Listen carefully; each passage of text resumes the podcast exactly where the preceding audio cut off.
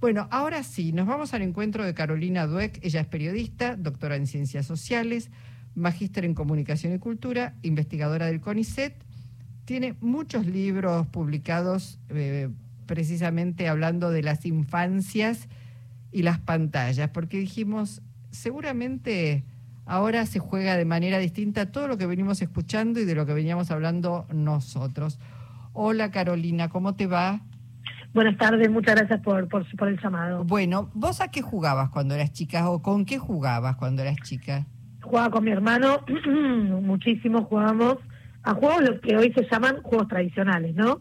Eh, jugamos a las damas, al juego de la vida, que muy graciosamente hace, hace pocos años lo encontramos en la casa de mi madre y cuando leímos las reglas pero no las entendíamos ni con 40 años. Entonces pensamos, ¿qué habremos hecho ¿no? con el reglamento de este juego? Habremos jugado a una forma inventada, porque era realmente, o sea, jugar al juego de la vida, tal como lo indica el reglamento, es prácticamente una hazaña para un experto trader en Bitcoin, digamos, ¿no? Claro, claro. Después jugábamos mucho, bueno, hacíamos deporte, entonces también jugábamos este, con cualquier pelota de tenis que se nos cruzaba por el camino eh, jugábamos, rompíamos vidrios, hacíamos ese tipo de cosas y después jugábamos con los muñequitos, teníamos muñequitos de He-Man, teníamos algún muñeco suelto de los Thundercats, que era un, un programa de televisión que ahora por suerte está eh, en, creo que en HBO y la estoy viendo de nuevo. Así que bueno, eh, el juego en mi infancia estuvo muy presente, ¿no? Y siempre cuento que, y así empieza mi tesis de doctorado, que yo nunca tuve una Barbie. Entonces, eh, que un poco investigar sobre investigar sobre juegos y juguetes también es una forma de compensar eso, que yo en algún momento, hoy no, sentí que era que todas mis compañeras pues, tenían por lo menos una Barbie, yo nunca tuve ni una trucha, ¿no? Bueno, pero mira qué interesante, mientras contás eso pienso que mi hijo nunca tuvo un Tamagotchi, por ejemplo, y sin embargo creció feliz y no no sintió esa falta en todo caso. Yo crecí feliz, pero no no tuve esa esa falta de falta. Yo sentí que quería tener una Barbie y no la tuve. Mm. Eh, así que bueno, una especie de venganza eh, de clase. Eh, empecé mi tesis diciendo eso. Yo nunca tuve una Barbie. Bueno, y acá estoy. ¿Y hoy a qué juegan y cómo juegan los chicos? Porque están muy visuales digitalmente, además. Mira, cuando, cuando esa investigación eh, de manera seria, metodológicamente eh, eh, compuesta y diseñada, en los últimos 15 años, lo que permite es corrernos un poco de los prejuicios y empezar a ver efectivamente qué es lo que hacen los chicos y las chicas en su tiempo libre, no escolar y sin actividades extracurriculares en relación con el juego.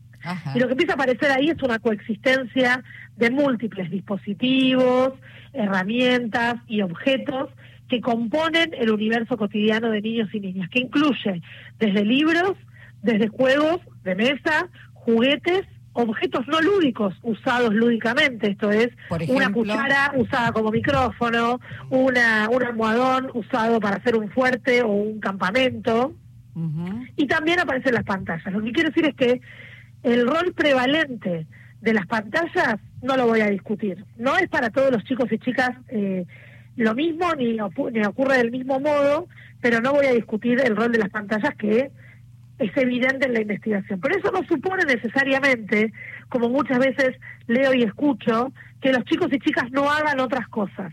Lo que ocurre acá es que hay un rol que suele estar invisibilizado, tanto por parte de los adultos como por parte de los medios de comunicación y de las investigaciones, que es el de los adultos. ¿Cómo pensamos los adultos que los chicos y chicas van a sentarse a jugar solos o van a sentarse a leer un reglamento si nosotros no nos sentamos nunca a acompañarlos? Pero perdón, perdón, perdón, perdón, perdón, te interrumpo. Porque digo, nosotros jugábamos y nuestros padres estaban absolutamente ausentes. Eh, no se sentaban en realidad a jugar con nosotros. Eh, había, lo que había era quizás mayor libertad en cuanto a los espacios que ocupábamos. Pero digo, mi madre y mi padre ni sabían qué estábamos haciendo ni en dónde estaban, no estaban participando hoy. Hoy me Participaban más las abuelas por ahí. Pero hoy se requiere, me parece, más esa, esa participación de los padres porque los chicos están adentro. Bueno, por eso, yo estoy hablando del análisis de las infancias contemporáneas. Si yo hablo de mi infancia, que no es relevante para nadie más que para mí, es totalmente distinta si hablo de la infancia de mi hija, que tiene 13 años, tiene otras características. Para pensar las infancias contemporáneas en relación con los pocos desplazamientos individuales que tienen en la ciudad o en donde viven, para pensar la relación con los espacios, con la percepción de seguridad, etcétera, etcétera, el rol de los adultos es fundamental. Es fundamental porque a jugar se aprende. Y uno puede decir, nosotros no, no tuvimos quien nos enseñe a jugar. Y la respuesta que vamos a encontrar si hace la investigación, porque esto lo hice para, para mi investigación doctoral, es que siempre hubo un facilitador adulto de juego. Puede ser un tío, un primo, un hermano mayor, un docente o una docente en la escuela, un director de escuela o un profesor de educación física. Lo que aparece siempre es el rol de un adulto, no de manera constante, siempre abnegado, tirado en el piso, no, no, sino que como jugar es un vínculo, a jugar se aprende. Entonces siempre tiene que haber un otro en un momento inicial que te dé la pauta de los tiempos del juego, las reglas del juego. Cuando digo reglas puede ser apilar cubos, no estoy diciendo reglas de un juego complejo, sí, ¿eh? sí, sí, Pero siempre tiene que haber un otro. Y luego, una vez que se internalizan las dinámicas del juego, que son distintas de las del jardín de infantes, que son distintas de las de la primaria, que son distintas de las de la plaza, uno puede empezar a construir espacios de juego con pares y solo.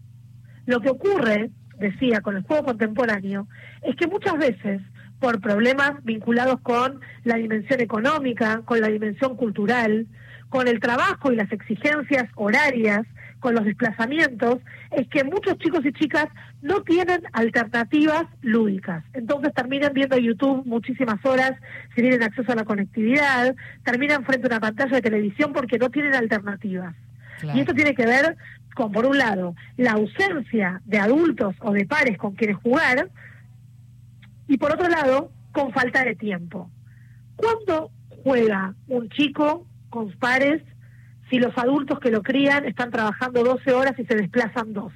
Claro, y cuando llegan además no quieren saber más nada. No, no quieren saber más nada y tienen que poner un lavarropa si quieren para lavar la ropa, garantizar la comida, ver si hay que hacer compras. Entonces, la vida cotidiana de los adultos es muy demandante y en consecuencia muchas veces la vida cotidiana de los chicos y chicas es muy difícil.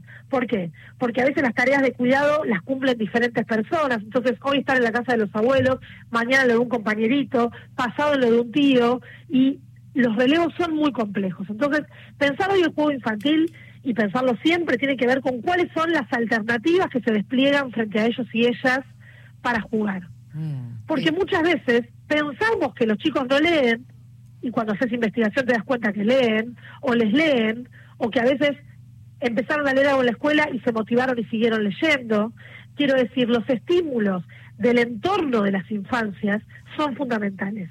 Por eso garantizar el derecho de las infancias a la colectividad como ciudadanos digitales, pero también a la lectura, al juego, al tiempo de otros dedicados a ayudarlos a jugar es fundamental. Y a los espacios seguros, a, a, este, a la posibilidad también de apropiarse de, del espacio público, ¿no? Por supuesto, a mí muchas veces aparece en la investigación y me dicen, yo cuando era chico me iba, volvía de la escuela, almorzaba y me iba a la plaza o al potrero y me quedaba hasta las nueve de la noche, claro.